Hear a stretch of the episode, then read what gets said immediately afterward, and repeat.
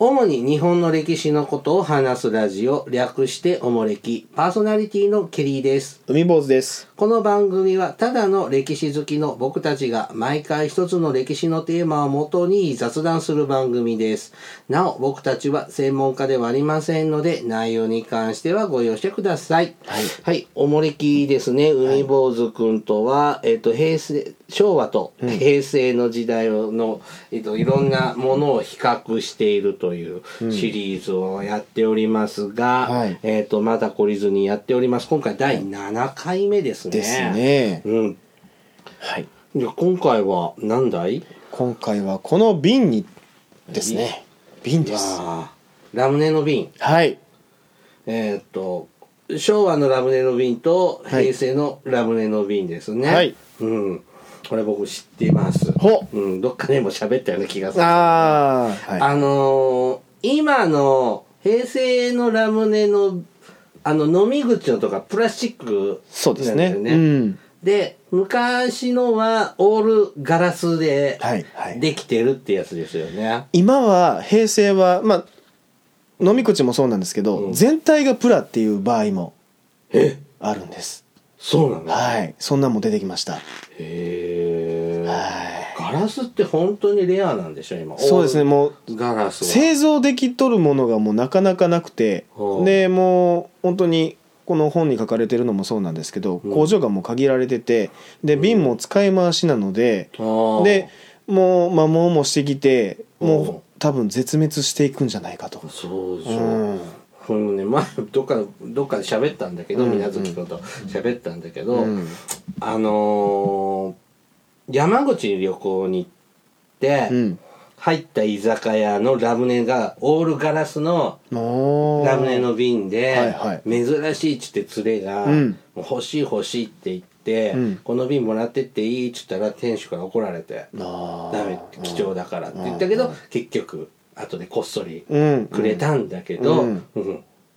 少ないんだろうなと思って本当に貴重なんでしょうねんその時もねそれも言ったの10年以上前だと思うんだけど、うんうん平成の中頃でももうなかったんだね、うんで僕ら子供の頃は、うんオールガラス瓶のラムネだったから、うんラムネ飲んだ後その辺に投げつけてああ割はいっはいてうんビー玉だけ取って、ガラスは放置して、うんうんあの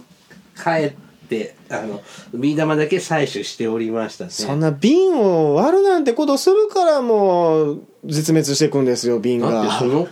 頃は当然なうんうん行為でそうですね悪びれることもなく、環境も考えることなく、うんんただ店に持ってきてね10円で帰ってくるとかああったりあ。でもビー玉欲しいっすもんね。うん、僕もあのそうだっ、たその飲み口のプラのところを頑張って外して、頑張って頑張って外して、取るの苦労しましたけどね。今全部プラスチックなんだ、うん、だから取りやすくなってたりはするんですけど、うんまあ最悪なんこかれね、だハってムで。ビー玉入ってるのはその炭酸を逃げないようにする蓋の意味があるんでしょ線ですねうん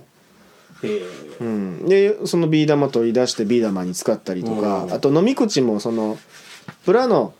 うん口になってますけど、ビー玉を押さえるのにあのゴム製のねうんあのあれが出てそれとゴムとビー玉合わせて「どせえや」っつって遊んだりもねしてまし何それええどういうのたあのそのゴムをもう一回もう一遍ビー玉にはめて土星みたいにしてゴムゴムって何えラムネってさ、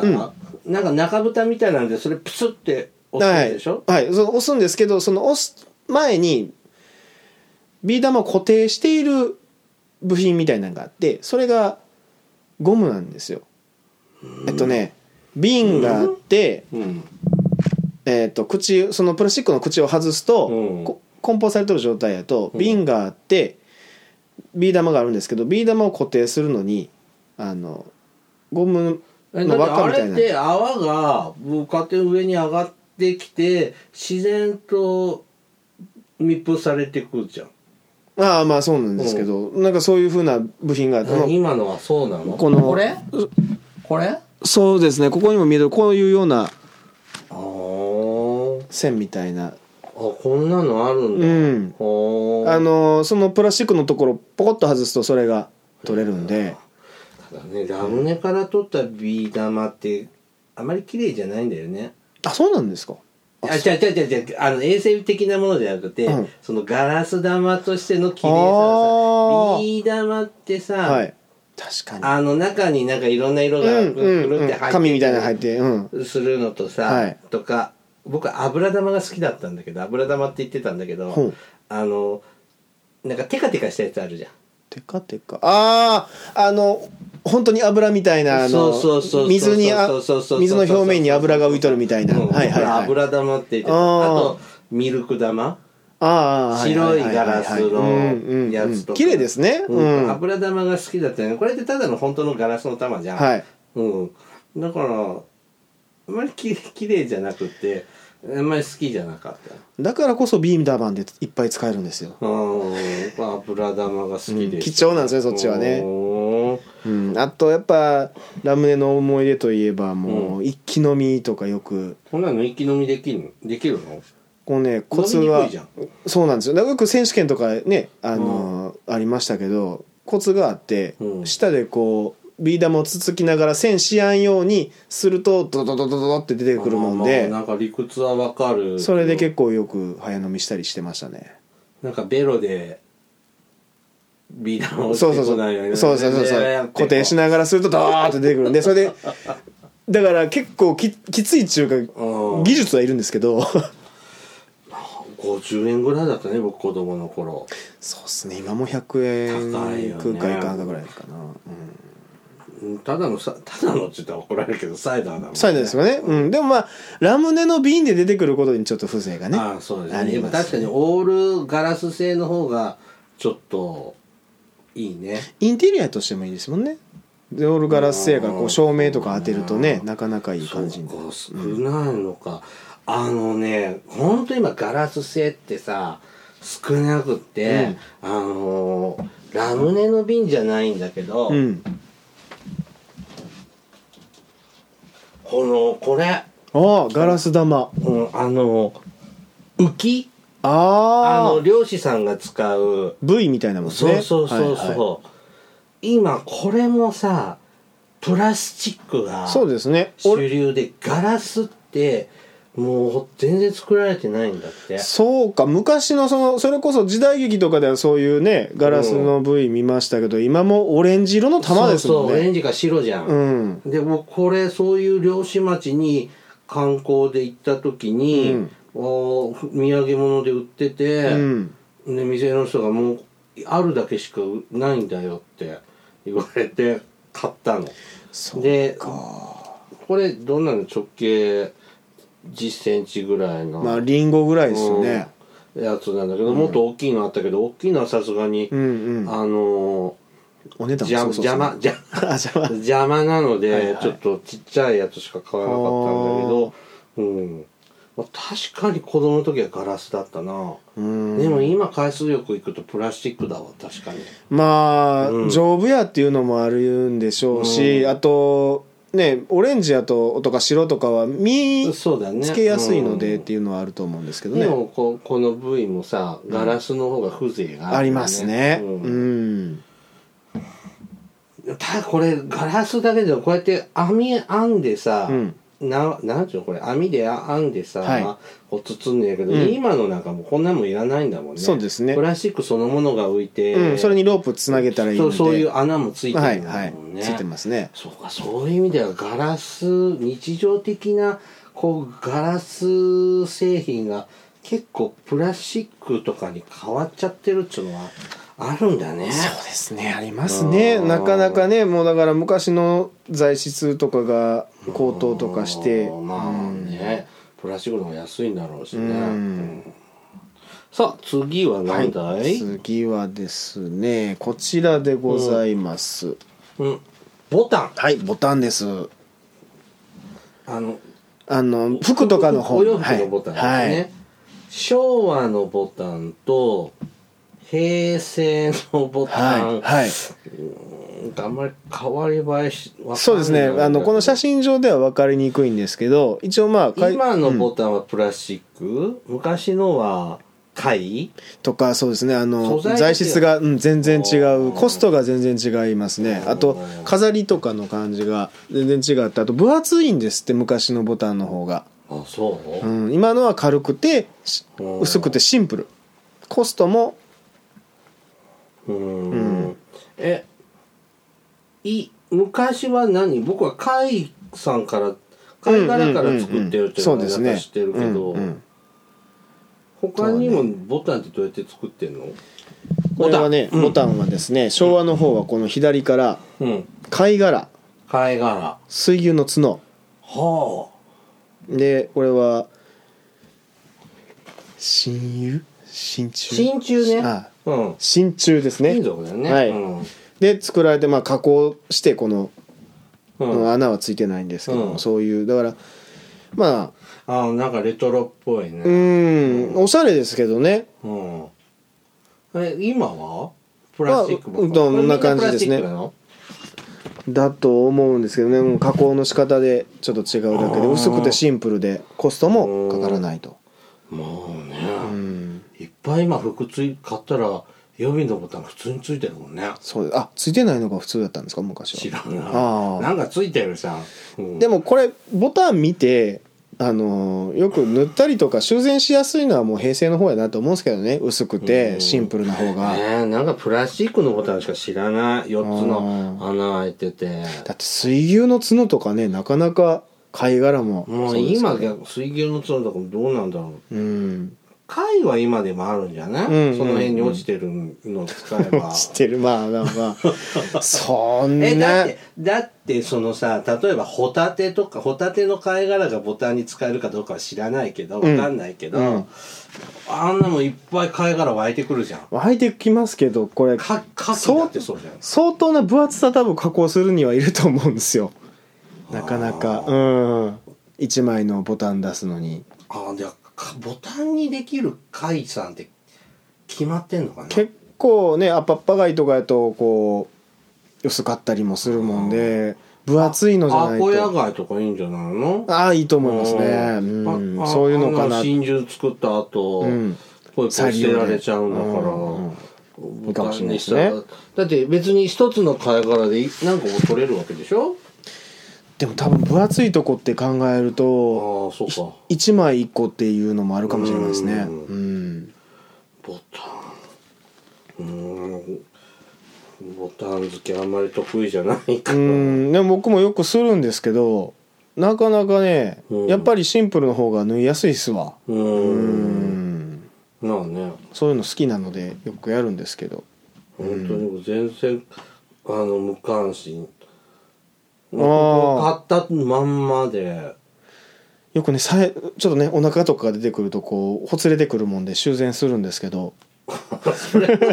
それは買う時にサイズ考えた方がいいんじゃないの、まあね自分ちょっとわがままボディなあのでね僕でも、うんあれねボタンがダメになる前にうん違うとこが、僕は首の襟がダメになっちゃうのよ。ああ、はうんあはあはあこはうあはいはい襟が擦れて、うんうん襟のとこが穴破れて、うん終了なので、うんうんそれでポイ捨てちゃうので、うんうんボタンが外れるってのはないね。あないんですうかうんんなんかなんだろうなこだわったのは、うんよくわからないけどこだわってたのはやっぱ学ランの時だよ。ああそうですうねん学ランのボタンねうん俺さあのやっぱ僕の時代は突っ張りの時代だから、うんうんうそのあの学ランのボタンってさあれこそ真鍮じゃないのそうですね金属ですでねなんかさなんか空洞じゃんはいあれを潰してぺっあたんこあなはいはいボタンにするのがかっこよかった。なんでってでもなんかなんまかあ、こうイケ平てべっるたくメンズたちがそういう風風にしてたから、うんそういうのがかっこいいのかなって思ったのとあと裏ボタンね、あうん、あ裏ボタン裏ボタンあれもですね学校指定のじゃなく、うんなんかメンズショップに行くとそういうはいはいヤンキーな感じうんうんのうんが売ってて、かっぽい感じのこっそりつけるあーそして先生に見つかって没収されるというのをずっと繰り返してたよね。はいはいうん僕の頃あの制服についてたボタンって金色でなんか黒い墨というかあの凸凹してるところうんに黒色が入ってるじゃないですか、あれを名札の針でこそぎ落として真っ金金にするっていうのが流行ってましたね、どの世代でもバカなこと言うんだよね そうっすねでもでもなんか、うんそういうさあの僕の時はボンタンとか短ンとかさ、はいはい長蘭はいなかったけどああ長蘭番長って感じの人うんさ買ってきてる子とかいたけど、うんはいどうせ没収されちゃうものなんだから、うん普通のこれ着なさいっていうのを着てた方がいいんじゃねって思ってたの。まあ今思ったらたった3年間ですからね、うん、でもその時はやっぱねこうこれがかっこいいって思ってしまうんですよ中二病ってやつですねうんうんだけどそこまでさそれがさ1,000円2,000円ぐらいで買えるもんだったらいいけど、うんそんな何千円もしてどうせ没収されてだって学校行く以外にボタンなんて履くようがないじゃん。 そうですねそんなんだったら違うもの買った方うがんいいなってやっぱり見た目にこだわわるんですねうんもまあね当時はね、うんそれがなんでもあんまりかっこいいと思わなかったんだようなんか歩きづらそうですけどね長蘭とかね長蘭はなんか冬あったかそうだよね。あそうかいろいろ着込めるかうん、あーうんでもたまああんまり短ランもとか学ランもブレザーもあんまりまあね何着てこうかって考えなくていいのは確かに制服楽でしたねうんうんあんまりこだわってなかったなもうはいはいって思ってましたね、うんはい、はいボタンですね、はいさあ次は何か、次は何個目だ今度はこれで4つ目ですね4つ目ねははいいあちょっとごめんなさい3つ目です三つ目ですすいませんはいはいこれですフルーツ盛りはい昭和のフルーツはカゴに持ってるはい平成は箱紙の箱に入ってるそうですねあそうでもよくドラマとかでね入院していてこれって持ってくるのはカゴのイメージがよくあるんですけどもあのーこのさ、うんい平成のもさ昭和のもそうだけどさ、うんうんこのフルーツのカゴさクッション材でさ、うんこのナイロンかビニールでできたはいはいも毛みたいな、もわもわしとるやつですねうんうんこれ好きだってか感触触り心地買がっていっぱいこれ集めてかつらごっこをやしたっりとかたなそうやなうんうんなんかお風呂に入れて怒られたはいりとはいか、はいはいはいなんか、 お風呂に入れた最悪ですねこれ、これ写真写ってんのさ、白色だけどさ、は緑色とか、うん青とかあそんな感じのあったでしょありましたねうんうんこれで、うん、なんか水につけて色が抜けて、 なんか、抜けるんですかなんか抜けた記憶がある。えうん、昔ね。はいはいうんってありましたえね。あの僕の生まれ故郷で、うんまあ、あまりフルーツをこうやってもらうっていうのはまずそもそもあるないですこれねリンゴあ1の箱とかさうん、みかん段ボールドーンとかそうこれ取れたからっていうのあのうん袋に入ってとか新聞紙にくるんでとか、だよねうんあの贈答用でフルーツってもらわない、もらわなくて、うんだけどあの僕の田舎はですね、うんお葬式ねうんは派手な方がいいんですうよ。んうんうんで花花より花輪よりフルーツ盛りなんですはでフルーツとあと缶詰あ、がうん、カゴ盛りになってる葬式用のカゴ盛りはいはバンバンバンってこううん並ぶ方がいドーンってくるんですねそう喜ばれるはあで終わった後みんなでうんこう分けこするんですうんようんうんうんうんそのイメージしかないのなうあんフルーツ盛りなんかもらったことないそうですねまあ一応そのカゴとその箱の違いなんですけども、うんはまあ、昭和のカゴの方はですね、えーっとまあどんどんとまあカゴを作る職人も減ってきてあそうカゴの価格も高騰するということで平成に入りまあ、配送業が発展してるっていうのもあってうん送りやすいコストもあんまりかからないっていうことで、うんまあ、箱にが増えてったみたいですね今ってさフルーツってあんまり食べないんでしょああそうっすね僕みかんぐらいしか食べないですもんなんか昔はね、なんか果物ってさ高級な食べ物だったのよあまあねそなんかの果物の産地のりんごの産地をさりんごいっぱい食べれるかもしれないあけど、うんうんうんあのパイナップルとかさ、うんそんなめったに食べられなかったパイナップルなんて缶詰でしか食べたことないのそうですねうんうん桃もそうだし、うんううん缶詰はよく食べてたけど生のフルーツって確かになまた剥くのが面倒くさかったりしますからうんね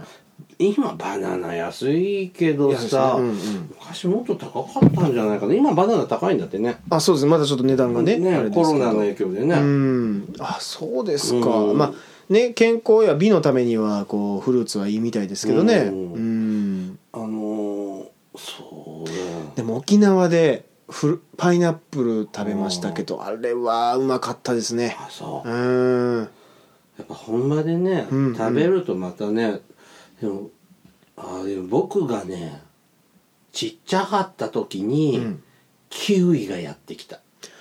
ああそうなんですか多分ねうんずっと田舎だったあから緑のキュウリですかそうそうそうそああれ食べたでしょうんあとちょっとフルーツじゃないけどあのほらアボカド、ーあーはいはい、うんあんなのも僕がちっちゃい頃スーパーでなんかほら店に時々お店の人がほら試食やってるじゃない,、はいはいああいうので初めてへ食べえて、う今うまいと思うけど、うん別に。うん甘くもないしっていうようなだしまあ食べ方が変わってたグレープフルーツよそうっすねグレープフルーツスプーンで食べてたいや剥いてなんかみかんみたいにして食べてましたけあーど僕らスプーンでうん僕らがあ初めて来た頃は、みかんを横にスパーンってうん割って、こうお椀うん2つになるじゃん、はいでそこにその実実が出てるとこに砂糖をまぶしてほうほんでスプーンですくって食べるあ確かにちょっと酸っぱいから砂糖かけた方が美味しいかもしれないですね、でただ食べにくいんだよですよね、うんあの房みたいになっとるところをそうふにゃふにゃだしさ、うんうんだから好きそんな好きな食べ物じゃなかったうん、うんうん、で大人になって都会に来たら、そのバイキング料理の店とか行くとグうんレープフルーツのカットしたやつうがんオレンジのようにこう、はいはいはい一口サイズに切ってるって、あ別にグレープフルーツもこんな食べ方していいんだってうん初めて知った、うん ああで今みかんみたいに剥いて食べたりそうですねるのがうんうんで当時は酸っぱい食べ物がそんなに受け入れられなかったんそうですね僕も子供の時はあんまりグレープフルーツは今は好きな方ですけど、ねだってうん昔はヨーグルトにも砂糖ついてたじゃん、そうですね、うんうん、やっ今ぱ酸っぱいのあーあれなのかな今だって砂糖なしでも平気で食べられるけど食べれますね子供の時食べられなかったのああ酸っぱそくてっかそうですね、うん僕も子供の時は砂糖とかジャムとか入れてそうそうそうそうそうそうそう、んん食べてましたね はーんそうかカゴね確かにダイソー高級フルーツを盛るのにダイソーのカゴじゃダメだもん ねそうっすね。うんうん、やっぱそれなりのね、ここうやっぱ編んであるね、うんうん、やつがいいと思うんですけどね。うんまあ今こうフルーツもらう方国産がいいねそうですいね。ちごとかうんねうんぶどうとかうんねうん農家さんで作ったなやんかつね。海外昔は海外産の方が高級な感じだったけどそうですね。でも今はもう国内産の方がね、国産の方ががいい気はするんですけどね。ねうん変わその辺も変わったんだろうね果そうです物がねね。うん。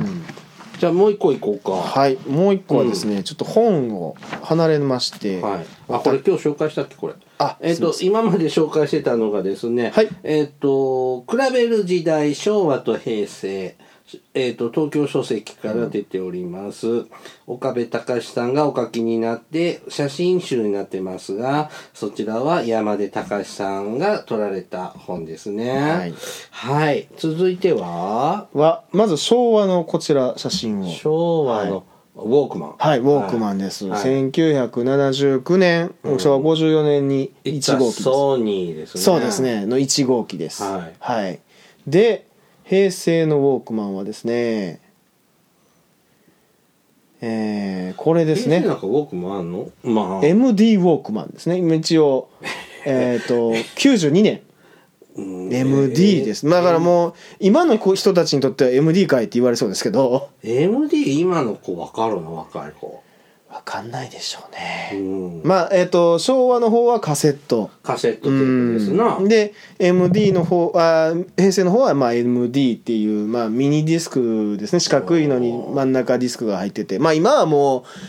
うメモリーですねメモリーでえっとフ MP3 フラッシュメモリーが出たのがうん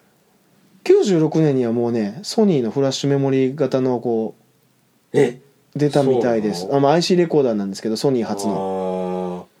でも2000年くらいでしょ iPodiPod が出てガッて変わったんだよそうですねもう2001年はまだ MD プレイヤーもね全盛期だったので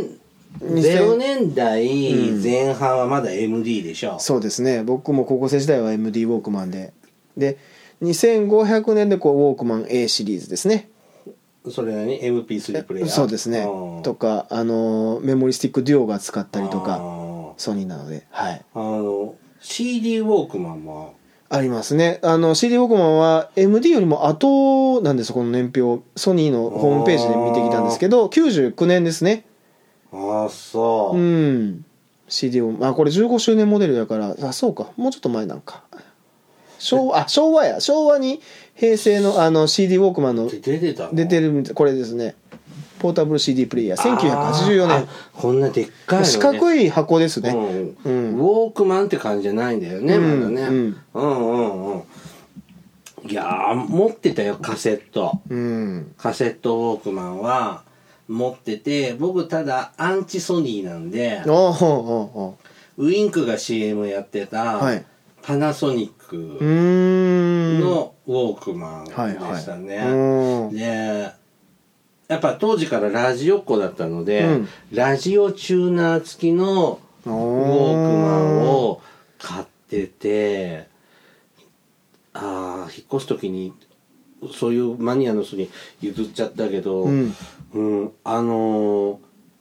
電池なんだよねああ、うんそうですねうん電池って書いてありました電池ねで、うんうんでそれがバッテリーで僕がもう高校生ぐらいだともうバッテリー電池だったのかな、うんうんそのウォークマン専用の、はいはいね、バッテリー電池とかのも持ってた、うんうん、でしカセットテープに CD からカセットテープにダビングしてなんか聞いてたよ、うんうん昔のこの初代のウォークマンは録音機能がなかったみたいですそうねだねオミットされてたみたいで、まあ今のはもうね録音機能が入ってる、うん MD ウォークマンも入ってたみたいなんですけどあそうう、ん何うん、いっぱい持ってたよカセットテープなんかもいっぱい持ってたしカセットケースを入れるバッグみたいなのもあって、バッグあーなんか15本ぐらいカセットテープ入っはいはいはいへーてこう持ち歩けるようなうんうんうんうんなんかビニール製のはいバッグとかも持ってたもん。うんうんでいつもちょっと旅に出るような時は23枚カセットテープ入れ持ってさ行ってたね。まあ車もカセットテープそうそうがでしたもんね僕子供の時はカセットテープでそのヒーローものの音楽とかね買っね買って持ってたので、なんかもっとイケてた男子なんかはデート用のあカーセットを用意編集してそうそう、うんうんしてたとかしでカセットテープにさ、うんあのー曲名を書く紙がついてるんだはよいね、はいありますねであれ手書きじゃなくシールが売っててさ、うんそれで自分でハリハリしておあーのー綺麗な字でうんうんうん書くっていうようなのとか売ってたりとかさ、うんうんしてたのよ、うんでそうその昔はねあの FM ラジオ局のうん FM 雑誌っていうのがあって、はいテレビジョンならぬうん FM ラジオ番組のってうんあって、でそういう雑誌の付録がカセットカバーなんだよその、あーまあへえ今で言うとパソコンとかスマホの壁紙みたいなもんだよね、とかうんうんそうですねシールみたいな感じでついてくるんですねああうんうんーそうなんやでまあいそれをこっちの方がいいかって書き直してっていうのは面倒くさいかうんうんらしなかったけど、はいうん、こうそうそういう時代でいっぱいあったカセットテープ多分田舎に行くとまだ残ってるかな、うーんもう僕も今はあ CD ウォークマンは買わなかった、ああうん、MD もね買わなかったね、うーん MD ウォークマンとかちょっとあんまりその持ち歩いて音楽聴くっていうの一時期離れてた時が僕の中では MD とか CD ウォークマンの時代だって、でやっぱ MP3 プレイヤーが出てからあちょっとまた音楽いっぱい外でも聴くようになって、んんんそうですね MP3 やでまたね iPod とかでドット入るようになりましたからね僕はこれ iPod 音楽は iPhone とかに入れず、うん iPod タッチに、うんあうの全部入れててこっちはもう音楽聴く専用にっていうので、うんしてて、うん音楽は1万9,000曲ほどすごい入ってて、な聞きもしないのにいっぱい入ってますね。うん そうですねうんランダムでかけたりするとおおこんなん貼っとったんやとか思い何まかすよさっねぱりわかうらんなうい。んもう曲目も新旧むちゃくちゃなのでああ、んはいはいはいでうんジャンルもバラバラってしますからねバラバカラテゴリーですをねしやんと、 うん一番古いのが、昭和の4年とか5お年おおおうんとかが入ってすてごいストライクゾーン広いですね、あ広いですでサントラとかが多いね今はねああそうですね、でもいいですよねああいうのも、うん歌が入ってないのもそうそうそう、んだから歌が声をその言葉がうざい時はもうその歌のない、うんうんうんあのインストゥルメンタルとか、うんうんジャズとかクラシックとかサントラ聴くね、うんうんうんまあいろいろ気分によってはいまあこれ一個でこんだけあの持ち歩けるのは便利な時代だよねそうですねちょっとした箱の中にね今まではこう出かけするんやったら MD を56個持ってったりとかしてたんですけどイヤホンだって進化したよそうですね、うんあのイヤホンもソニーはもうなんかソニーのマションみたいになってますけど、ノイズキャンセラーっていうあのが今ねあるんだってねうんうんあれをイヤホンに最初は入れてたんですけど、こう何とかウォークマンの方に入れれへんかっていうのでうんこの機械の方に頑張ってあるんだ入れるのもあるみ今たいです僕はイヤね。ホンはエアポッツだねエアポーツいいですうんか、こんいいあまーず線がないのがいいですね、あやっぱせんこれなあうんやめられないんこれで線あの今 iPhone 買ってもさイヤホン線付きのやつが有線のうんうんうんやつってけど使う気になれないもあんねらえでも線がないとなんかこう線があると耳から外れても